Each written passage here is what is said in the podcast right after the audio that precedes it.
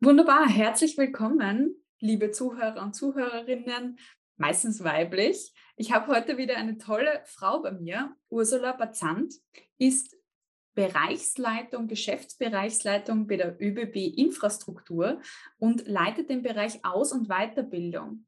Und ich stelle dir mal so in den Raum, ob sich jemand der Zuhörerinnen trauen würde, verantwortlich zu sein für 2000 Lehrlinge und deren Zukunft und Ausbildung. Das ist schon ein ganzes Stück Arbeit und glaube ich auch Verantwortung, die die Ursula hier trägt für den Nachwuchs von der ÖBB-Infrastruktur, für extrem viele verschiedene Ausbildungen von Lehrlingen und gleichzeitig hat sie mir verraten, auch 10.000 äh, Mitarbeiter und Mitarbeiterinnen, die ausgebildet werden, weitergebildet werden im Bereich und auch noch 1.000 Nachwuchsführungskräfte.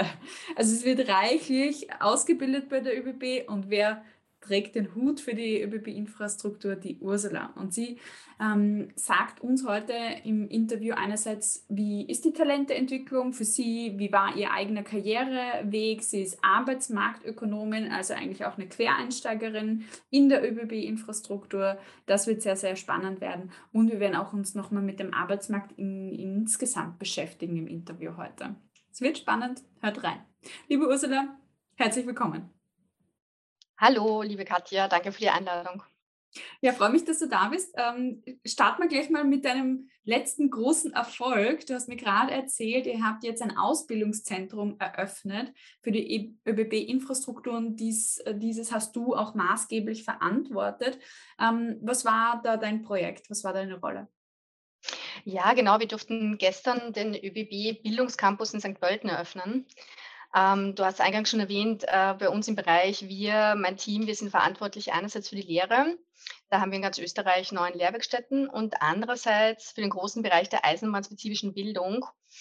Ähm, und genau dafür, äh, für diese Eisenbahnberufe, da haben wir jetzt dieses große Bildungszentrum, den neuen Bildungscampus in St. Pölten, äh, gebaut, äh, in einer mehrjährigen Bauzeit und jetzt eröffnet.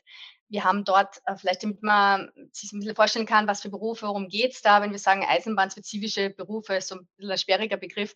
Das sind Berufe, die es nur bei der Bahn gibt. Also das sind Sachen, die eigentlich nur wir brauchen und deswegen wir auch selber ausbilden. Das sind Triebfahrzeugführer, Führerinnen, also die Leute, die die Lok wirklich fahren. Ähm, das sind zum Beispiel Fahrdienstleiterinnen. Das ist, das kann man sich vorstellen, das sind die Leute, die den Verkehr regeln. Das ist wie beim, äh, wie die Fluglotsen, wie der Tower am, am Flughafen. So haben wir auch äh, die Fahrdienstleiter, die den Verkehr regeln oder der Verschub oder Wagenmeister. Also alles, was es rund ums Zugfahren gibt an, an Ausbildungen, das kriegt man nicht am Markt. Äh, da gibt es keine Uni dafür, gibt es keine Schule dafür. Das machen wir selber. Und wir hatten dafür verschiedene Standorte bisher, teilweise auch schon ein bisschen in die Jahre gekommen sind und haben uns vor einigen Jahren dazu entschieden, zu sagen, wir hätten das gerne alles zusammen an einem Ort. Erstens, dass die Berufsgruppen auch mal schon ein bisschen voneinander lernen und ein bisschen sehen, ah, was macht denn der andere eigentlich, wo sozusagen, wo meine Arbeit aufhört, wo beginnt der nächste, mal so ein bisschen ein, ein Gefühl bekommt fürs Gesamtprodukt Eisenbahn. Das ist der eine Grund. Und äh, der zweite ist eben, wie gesagt, dass wir gesagt haben, wir brauchen einen Ort, an dem wir auch modern ausbilden können, an dem wir innovativ ausbilden können. Wir treten gerne und zu Recht, glaube ich, als, als sehr moderner, zukunftsorientierter Arbeitgeber auf als ÖBB. Und das soll sich auch in der Ausbildung schon widerspiegeln. Und das können wir jetzt Gott sei Dank an diesem tollen Standort, der wirklich alle Stückeln spielt, wo wir mit ganz viel moderner Technologie auch schon arbeiten können, ja. Mhm, wunderbar. Also wenn man heute eine, eine, Lehre machen möchte, dann ist dort in St. Pölten sozusagen vor Ort am Bildungscampus eine gute Möglichkeit, das zu tun. Ähm, die Einflechtung von Technologie ist, glaube ich, ganz entscheidend vom Zukunftsfit sein. Das hast du jetzt eh schon gesagt. Ähm, die ÖBB-Infrastruktur, ja, euer Teilbereich ist ja dafür verantwortlich, dass die Schiene sozusagen die In äh, Infrastruktur da ist, dass dann eigentlich die Personen und Güter ähm, Gesellschaften eigentlich auch drauf fahren können. Korrekt? Genau. Also es ist so, dass es gibt äh, sogenannte Eisenbahnverkehrsunternehmen, das sind Prinzip die Unternehmen, die wirklich da mit dem Zug fahren von A nach B. Mhm. Davon gibt es mehrere und davon haben wir auch in der ÖBB zwei eigene Konzerne, in ÖBB Personenverkehr und äh, unsere, unsere Güterschiene, äh, sozusagen die Cargo. Ähm, und das Ganze muss ja auch wo drauf fahren. Also jemand muss auch zuständig sein für die Gleise, muss zuständig sein für die Bahnhöfe, eben für die Infrastruktur und dafür, dass der Verkehr geleitet wird, ja, damit nicht jeder irgendwie losfahrt, wie er gerade meint. Ähm, und das macht schon Sinn, sozusagen, da haben wir wirklich nur eine Stelle in Österreich. Also das liegt äh, nur bei uns, bei der ÖBB Infrastruktur AG und ähm, liegt in unseren Händen. Und das heißt, wir sind einerseits zuständig dafür, dass die Bahnhöfe gut ausschauen, dass man sich da sicher fühlt, dass man sich da wohlfühlt, dass sie sauber sind, äh, dass sie modern sind, dass es überhaupt Bahnhöfe gibt. Ja, für alles das sind wir zuständig, also auch fürs Bauen und ähm, auf der anderen Seite für die Schiene. Also, dass die Schienen eben auch da wieder, dass die Schienen instand gehalten werden, dass Schienen verlegt werden, damit überhaupt der Zug fahren kann. Ähm, und auch da spielt natürlich Bauen wieder eine große Rolle, wenn wir an die großen Infrastrukturprojekte denken, so einen Choralmtunnel, einen Semmering-Basistunnel und so weiter. Ähm, das ist alles bei uns. Das ist extrem interessant. Du beschäftigst dich da schon sehr tief in der Materie, eben mit Eisenbahnspezifischen Berufen. Gemacht hast du vorher eigentlich was ganz anderes. Ja? Was hast du denn eigentlich äh, als Arbeitsökonomin dir eigentlich vorgestellt, was du in deiner Karriere machen wirst? Ja. Und wie ist es dann zu dem gekommen, wo du heute bist? Mhm. Das ist äh, 'ne gute Frage, weil wahrscheinlich am Anfang vom Studium, ähm, rechnet man nicht damit, dass man dann irgendwann mal bei der ÖBB arbeitet in der Bildung. Das Richtige ist, bin ich bin ursprünglich Arbeitsmarktökonomin. Ich habe Volks Volkswirtschaft studiert und dann auch noch Politikwissenschaft und habe mich halt immer mit den Themen Arbeitsmarkt, aber auch da schon in Verbindung mit, äh, Bildung, Qualifizierung, äh, Weiterbildung, Ausbildung beschäftigt. Und das heißt, ich habe so ein bisschen die Gelegenheit gehabt, durch meine verschiedenen beruflichen Stationen das Thema auch aus verschiedenen Perspektiven zu beleuchten. Also ich habe am Anfang zeitlang in der Wissenschaft gearbeitet, ich war dann in, auf der Verwaltungsseite, Ministerien, und bin jetzt sozusagen auf die Unternehmensseite gewechselt. Und das macht schon Sinn und macht schon auch Spaß, das wirklich mal aus allen verschiedenen Perspektiven zu beachten, weil von der wissenschaftlichen Seite hast du zwar eine Idee, äh, da kannst du alles Mögliche erforschen, da kannst du Zusammenhänge erforschen, da kannst du sagen, was brauchen wir, damit es weniger Arbeitslosigkeit gibt, was braucht es, damit äh, Jugendliche besser in den Job kommen in der Verwaltung kannst du im Prinzip Vorgaben dafür machen. Genau, da kannst, da kannst du irgendwie Gesetze dafür schreiben, also da kannst du in diese Richtung Vorgaben machen. Aber irgendjemand muss das Ganze dann ja umsetzen und tun. Und wenn du die Unternehmen nicht hast, die das dann auch wirklich machen und sich zum Beispiel um die Ausbildung kümmern, dann, dann helfen da die Gesetze und Verordnungen nichts und dann hilft da auch die ganze Forschung nichts. Deswegen, es macht schon Sinn, das sozusagen so äh, mit diesem roten Faden zu, zu betrachten und zu sagen, man sieht das Thema aus verschiedenen Blickwinkeln. Trotzdem, wenn du mich jetzt fragst, was habe ich mir im Studium gedacht, also ich hätte mir bestimmt nicht gedacht, dass ich mal für die Eisenbahn arbeite, muss ich, muss ich sagen. Das war aber auch noch eine ganz andere Welt damals. Also damals war die Eisenbahn noch sehr, in meiner Wahrnehmung zumindest, sehr, sehr alt, sehr verstaubt, sehr männlich geprägt auch. Ja, also das waren alte, weiße, dicke Männer, ja, um so flapsig zu sagen. Also sicher nichts, wo man sich als junge, dynamische Frau irgendwie interessiert dafür. Und, und das ist, heute schon anders. Ja, das ist heute deutlich anders, Gott sei Dank, ja, weil sonst glaube ich, würde ich mich auch nicht oder hätte ich mich nicht interessiert für das Unternehmen. Ähm, erstens, du, du, hast schon angesprochen, wir sind im großen Generationenwandel drinnen und dadurch werden auch unsere Mitarbeiterinnen völlig andere. Ja, also wir, wir tauschen da gerade sehr viel aus, einfach weil viele Leute bei uns in Pension gehen, das ist das eine. Ähm, viele Leute gehen in den wohlverdienten Ruhestand die müssen wir sozusagen ersetzen, unter Anführungszeichen. Und das andere ist, äh, wir wollen ja mehr Leute für die Bahn gewinnen. Wir wollen, dass mehr Güter auf der Bahn fahren. Das heißt, wir wollen ja mehr Geschäfte haben. Das heißt, das reicht nicht, dass wir einfach nur die Leute nachbesetzen, die in Pension gehen, sondern wir wollten ja mehr haben. Ähm, und da allein dadurch ändert sich schon einmal wahnsinnig viel. Also das merkt man auch. Ja. Ähm, wir werden deutlich weiblicher, wir werden deutlich jünger. Da hat sich irrsinnig viel getan. Und und ähm, natürlich haben wir noch Nachholbedarf, ja, braucht man gar nicht reden. Gerade in der Infrastruktur, die ist immer auch noch vergleichsweise, sage ich mal, ein bisschen männlicher geprägt, ja, weil wir viele dieser Themen haben wie Bauen, Infrastruktur, viel sehr techniklastig. Ja. Also man braucht es gar nicht beschönigen. Wir kratzen so an der, an der 10%-Marke äh, Frauenanteil in der Infrastruktur. Nur in der Infrastruktur, muss ich sagen. In, in anderen Bereichen der Bahn ist es etwas besser. Ähm, dafür haben wir uns auch schon bemüht, aber da kann man sicher noch nachstoßen. Ja. Aber zum Beispiel sehen wir es auf der Führungsebene, schaut schon ganz anders aus. Also wir haben derzeit ähm, drei Vorstände, davon sind zwei Frauen. Mhm. Ja, und auch die, um es gleich klar zu sagen, die, die Vorständin, die fürs Bauen zuständig ist, ja, und die Vorständin, die für die Finanzen zuständig ist, das sind Frauen, selbstverständlich. Ja. ja, ja. Und auch auf der Ebene drunter schaut schon anders aus. Ne? Und jetzt geht es ein bisschen darum, auch glaube ich, dass wir da jetzt auch eine Verantwortung haben als Führungskräfte, wenn schon da Frauen sind, ja, dann zu sagen, jetzt müssen wir aber auch die anderen nachziehen. Mhm, so von zwei Seiten auch das, das Thema anzugehen, sozusagen auch jetzt vom Bottom-up, auch bei den Lehrlingen zu schauen, dass sozusagen auch ausgebildet wird in einer Equality-Ebene. Mhm. Also, Absolut. Hm, was würdest du sagen, du hast ja vorher auch gesagt, in, vom wissenschaftlichen Bereich, vom politischen Bereich, dass du dich auch schon sehr mit Qualifikation von Jugendlichen und so weiter beschäftigt. Wir haben ja dieses Thema, ähm, dass, weiß ich, ich glaube, die Akademikerquote in den letzten Jahren in Deutschland ist, glaube ich, um 30 Prozent gestiegen, ja, und das in, in wenigen Jahren. So dieses Thema in der Mittelschicht, sage ich jetzt mal, unserer Gesellschaft, naja, du musst studieren gehen, ja, damit du was mhm. aus dir machen kannst. Wie siehst du das Thema auch Qualifikation bei Jugendlichen, dieser Trend hin zum Studium, weg eigentlich von der Lehre, ähm, auch von vielleicht deinem wissenschaftlichen Background her mhm. oder von der Entwicklung vom Arbeitsmarkt? Das ist schwierig, weil es eine immer ein bisschen eine individuelle Entscheidung natürlich ist. Ja, und man kann jetzt niemandem, wir wollen ja auch niemandem vorschreiben und sagen, du musst das machen und du musst das machen. Ja.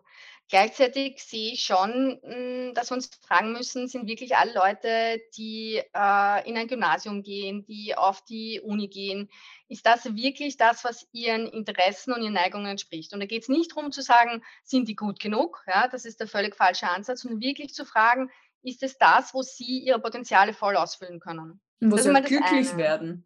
Genau, das ist mal das eine. Weil ich denke mir immer, wenn ich mir anschaue, was, was lernen die jungen, die jungen Frauen in der Lehre, ja, dann sind es immer noch, das ist echt zum Haare raufen, sind es immer noch die drei Klassiker, Sekretärin, Verkäuferin, äh, Friseurin.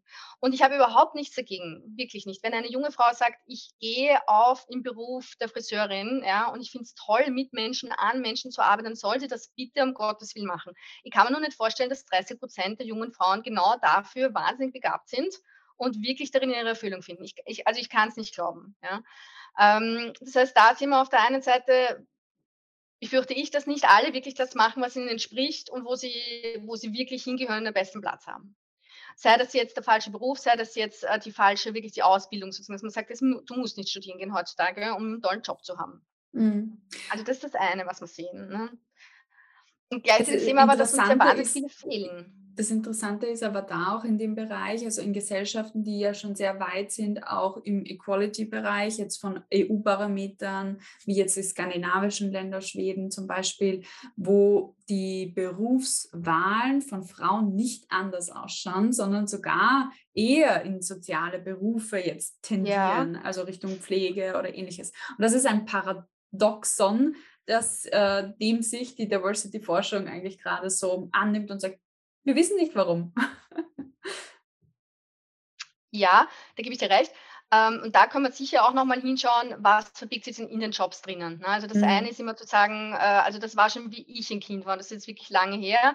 Äh, liebe Mädchen, geht in die Technik. Ja? Nur damit ist ja nicht getan, weil das eine ist, das Interesse zu wecken, das ist gut. Ich glaube, da kann man immer noch, noch mehr machen. Da sind wir noch nicht am Ende der Fahnenstange. Interesse für ganz vielfältige Berufe zu wecken. Das andere ist aber dann zu fragen, was mache ich denn dann, wenn ich da bin? Weil wir hatten, das war so vor so 15, 20 Jahren, hatten wir so ein bisschen auch von der Forschung her das Phänomen oder konnten wir das gut beobachten. Die Frauen, die dann in der IT gegangen sind, die Frauen, die in die Technik gegangen sind, sind relativ bald auch wieder rausgegangen. Das waren Frauen, die haben HTL gemacht, die haben ein technisches Studium gemacht, dann haben sie den Job fünf Jahre gemacht auf einer Baustelle oder wo auch immer und sind dann wieder gegangen, weil sie gesagt haben, ich tue mir das doch nicht an. Also da müssen wir, glaube ich, sicher nochmal hinschauen, was für ein Arbeitsumfeld haben wir dann und wie sind die Berufe, dass sie auch wirklich attraktiv bleiben für Frauen. Weil da brauche ich mich nicht wundern, ja, wenn ich Jobs schaffe, äh, wo jede Frau sofort sieht, da, werde ich, äh, da, da bin ich immer alleine, da werde ich nicht ernst genommen, da habe ich Arbeitszeiten, die zu meinem Leben nicht passen, brauchen wir uns nicht wundern, wenn es nicht hingehen. Ja, also das ist, das ist absolut äh, so. Alleine auf weiter Flur fühlt sich niemand wohl. Niemand, ja. Und ähm, da so ein, ein Movement zu starten, ist, ist super wichtig.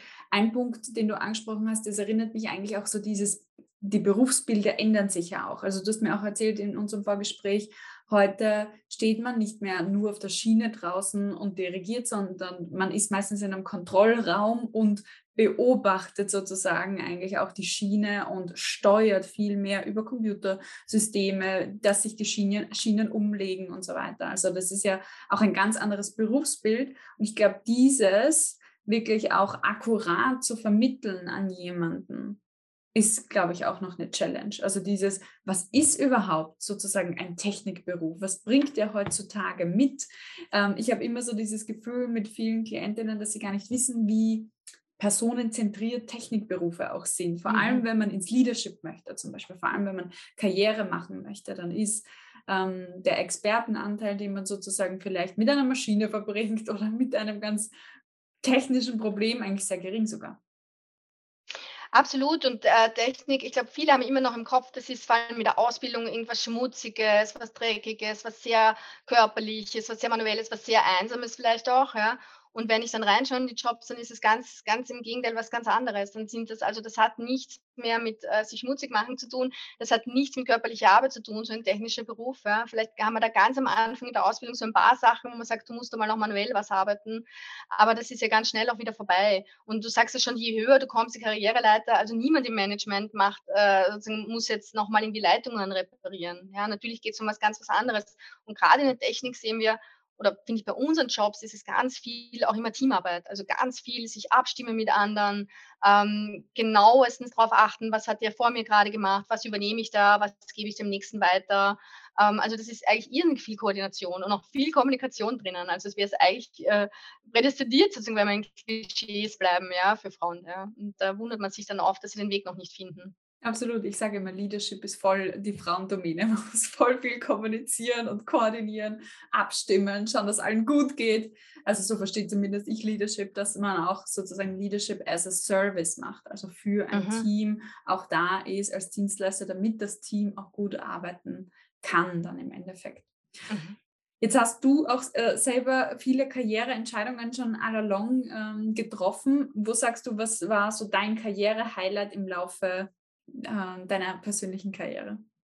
Ja, also wenn ich jetzt sozusagen wirklich in der nahen Vergangenheit bleibe, dann ist es sicher gestern mit der Eröffnung von der mhm. Bildungscampus eine ganz tolle Geschichte, weil damit auch ein, ein irrsinnig komplexes Bauprojekt jetzt zu Ende gegangen ist, äh, über viele Jahre. Man muss sich da ja sehr genau überlegen, wie so ein Haus ausschaut, wo möchtest du was unterrichten, wo brauchst du welche Technik drinnen, um gut unterrichten zu können. Wir haben da, wir haben auch Nächtigungszimmer drinnen, wir haben Freizeitanlagen, wir haben ganz viele Schaustücke von, von ganz kleinen Teilen bis aber auch hin zu, zu Personen und Güterwagen, ja, weil wir das natürlich auch mal herzeigen wollen. Wir müssen mit virtueller Realität arbeiten da drinnen. Also da muss man sich sehr, sehr viel fragen und das ist halt was Einmaliges auch, weil also unsere Bau, Bauleute werden uns da, werden mir da widersprechen, aber im Prinzip für mich ist ein Tunnel ein Tunnel, ja, und so plus minus ist, sind alle gleich, ja, und für mich ist ein Bahnhof ein Bahnhof und natürlich hat jeder seine Besonderheiten, aber im Endeffekt sozusagen kannst du sowas reproduzieren, ja. So ein Bildungscampus, das machst du einmal für die ÖBB zumindest und ich kenne jetzt auch kein anderes Unternehmen, das so viel in Bildung und Ausbildung investiert gerade. Ähm, das machst einmal, äh, das heißt aber auch, du hast keine Vorlage. Deswegen ein super komplexes Projekt ähm, hat uns in den letzten Monaten, muss ich auch sagen, nochmal ganz schön schlaflose Nächte bereitet manchmal. Also gerade die letzten Monate waren sowohl coronamäßig schwierig, als auch, sag mal, ich habe jetzt erst gelernt, wie viel wir aus der Ukraine eigentlich beziehen. Also wenn man dann keine Bettdecken für die Nächtigungszimmer kriegt, ja. keine Pölster, keine, kein Holz, ja, für die Tischler arbeiten dann noch einmal, ja, man keine Tische mehr, keine Sessel mehr. Ähm, das war schon interessant. Ja. Deswegen hat es uns ein bisschen noch beschäftigt jetzt die letzten Monate.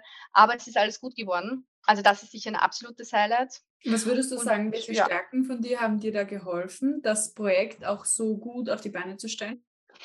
Na, ich glaube, zwei Sachen. Das eine ist, ähm, da so ein bisschen das wirklich den Atem haben und es durchhalten, auch wenn es mal ein bisschen schwieriger wird, sagen, pff, wegatmen und äh, neuen Weg finden, vielleicht morgen nochmal dran drüber nachdenken. Eben sowas wie zum Beispiel eine Bettdecken. Ja. Das, war, das ist jetzt nicht erfunden von uns, sondern von mir jetzt, sondern es war wirklich so, dass zehn Tage vor der Eröffnung haben wir gehört, wir kriegen keine Decken und keine Polster. Und haben gesagt, das ist schön, wir haben 240 Nächtigungszimmer, die sind gebucht vom ersten Tag an. Wie soll man das machen? Die Leute werden irgendwie schlafen wollen. Ne? Ähm, und da einfach nur mal zu sagen, okay, jetzt in der Sekunde kann ich es nicht beantworten, es ist jetzt Abend, lass uns morgen nochmal drüber reden ähm, und dann nochmal mit frischem, frischem Elan reingehen. Also sozusagen dann nicht aufgeben und nicht einfach sagen, das wird nicht mehr, ich schmeiße jetzt hin. Das ist das eine. Und das zweite, was ich sehr stark gemerkt habe, da, ähm, es war ganz wichtig, da auch abgeben zu können, weil ich bin nicht die Bauexpertin. Ich bin auch nicht die Expertin für, ähm, für Eisenbahndetails. Ja? Also ich, ich weiß, was gute Bildung ist, ich weiß, was gutes Bildungsmanagement ist, aber ich bin nicht diejenige, die das unterrichten kann. Also da muss ich auch nochmal auf unsere Ausbilderinnen hören, die sagen, ich brauche ich kann das nicht mit virtueller Realität machen. Ich brauche einen Güterwagen dort. Ja, ich muss mit den Leuten herumgehen können und denen zeigen, was so ein, was so ein Wagen alles hat. Ja, ich brauche eine Modellanlage. Dann muss ich das annehmen. Ja, und sagen, passt. Und dann muss ich auch von unseren Bauexperten bestimmte Sachen annehmen. Also dann auch mal loslassen können ähm, und vielleicht auch ein bisschen ein Händchen haben bei der Personalauswahl, ähm, darauf vertrauen können, dass die Leute, auf die man mal gesetzt hat, dass sie auch gute Leistung machen, gute Leistung bringen, aber ihnen dann halt auch die Verantwortung geben. Das, glaube ich, hat recht geholfen ist sehr viel Vertrauen eigentlich, ja, Vertrauen in die Kompetenz von den, von den Leuten und da, um, um loszulassen, braucht man im Endeffekt Vertrauen. Weil ohne dass ich vertraue, ziehe ich eigentlich immer alles noch mehr zu mir ran und möchte alle Schleifen haben, alle Informationen. Aber das, was du beschreibst, ist eigentlich auch so diese, diese Resilienz und Ausdauer, die du da gebraucht hast in diesem Projekt, auch mit einem kühlen mhm. Kopf ranzugehen. Das braucht man auf jeden Fall, glaube ich, bei allen großen Projekten, eben weil es ja eine Langstrecke ist immer. Mhm. Hm, Ursula, das hört sich so an, als hättest du alles unter Kontrolle. Was passiert, wenn du mal nicht, äh, etwas nicht unter Kontrolle hättest? Na, ich glaube, niemand hat alles unter Kontrolle. Ähm, das wäre auch, das äh, würde mich jetzt auch ähm, irritieren, glaube ich, jemand, der das macht und der das von sich behauptet. Ähm, es muss immer ein bisschen auch Aufregung drin geben. Erstens mal finde ich es ganz gut, wie gesagt, wirklich, dieses auch mal ein bisschen Aufregung drin haben und es ist mal nicht alles unter Kontrolle und es gibt mal Irritation, bringt einen ja auch oft weiter. Ja. Ähm, bringt einem oft nochmal einen neuen Anstoß voll und neue Anstöße und so. Also ich finde, das ist völlig in Ordnung. Ähm, auch da denke ich immer, bei ganz vielen Sachen denke ich immer, ähm, mit dem Team gibt es immer leichter. Ja. Äh, also gerade wenn mal irgendwie was nicht funktioniert und nicht in Ordnung ist, das ist von äh, sich auch mal zu Mittag oder auch gerne mal an einem Abend von mir aus zusammensetzen zu können. Man darf auch mal kurz jammern. Es darf halt nur nicht im Jammern bleiben. Mit Jammern manchmal darf auch kurz einmal sagen, puh, es wird mir gerade alles irgendwie zu viel ist gut, wenn man das mal kurz am Abend macht, ähm, damit man dann aber am nächsten Tag wieder gestärkt rausgeht. Also sich austauschen, im Team bleiben, ähm, miteinander sozusagen miteinander bleiben und im, im, im Wir-Gefühl, glaube ich, das hilft da wahnsinnig weiter. Gerade wenn man das Gefühl hat, äh, mir entgleitet da jetzt gerade irgendwie was oder es nimmt gerade alles überhand, man hat 100 Baustellen und weiß nicht, wo zuerst anfangen. Das ist, glaube ich, ganz wichtig, und das Team mitnehmen, nicht immer glauben, dass man alles allein machen muss. Ja, das ist, glaube ich, ganz wichtig. Eben, man glaubt immer, entweder man glaubt, man kann es selber besser oder man denkt sich, man möchte die anderen nicht mit was belasten, ja, und denkt sich, ich mache das schnell alleine. Das ist ganz, äh, aber ganz häufig so. Ganz häufig so, genau. Und da lernen, nein, ähm, auch wenn du glaubst, es dauert nur zehn Minuten, trotzdem, es gibt jemanden, der dafür zuständig ist, dann gib es bitte ab. Ja. Ja, und dann sind es nicht nur 100 niemand, Baustellen. Es hat niemand langfristig was davon. Ja. Nein. Weil das genau, Team dann sind es auf einmal nicht, nicht genau. lernen. Genau, genau dann sind es nicht mehr 100 Baustellen auf einmal, sondern nur noch 80. Mhm. So, und dann fangst du an, dich schon langsam wieder rauszusehen. Ja. Mhm, mhm.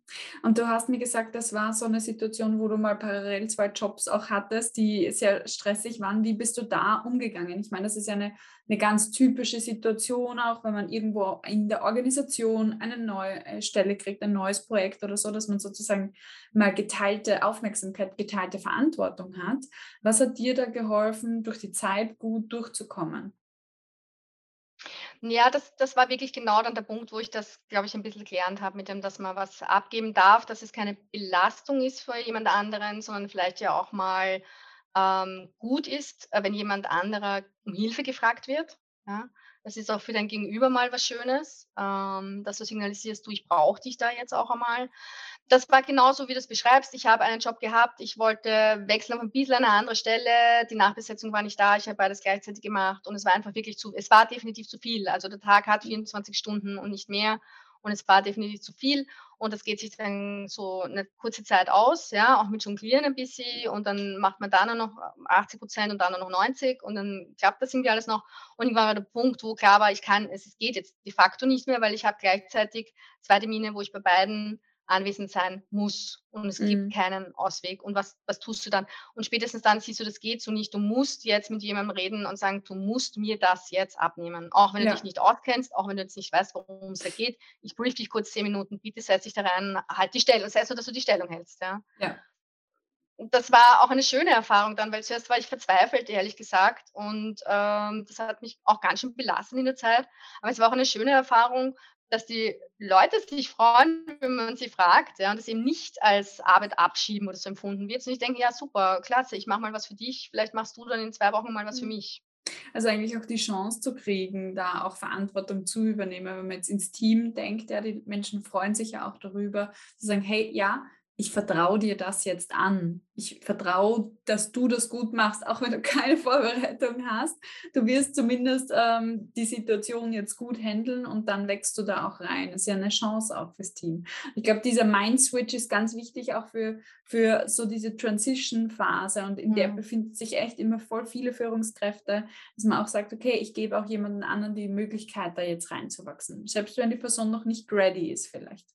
Ja, ich glaube ganz eben so, wie du es jetzt sagst, wenn ich jetzt nochmal drüber nachdenke, wahrscheinlich gerade eben, wenn man anfängt, Führungskraft zu sein, auf diesen ersten Stationen, fällt das, glaube ich, eben besonders schwer, ne? dass Ja. man diesen Switch macht und sagt, du tust jemand anderem was Gutes eigentlich Ja. damit. Ja, du belastest die Person nicht, du lässt sie wachsen damit. Dir hilft's, ja, weil du Mhm. bist das Thema kurz einmal los, äh, aber der anderen Person hilft's auch. Und ich glaube, so für diese ersten Führungsfunktionen ist es ganz wichtig, dass man das lernt.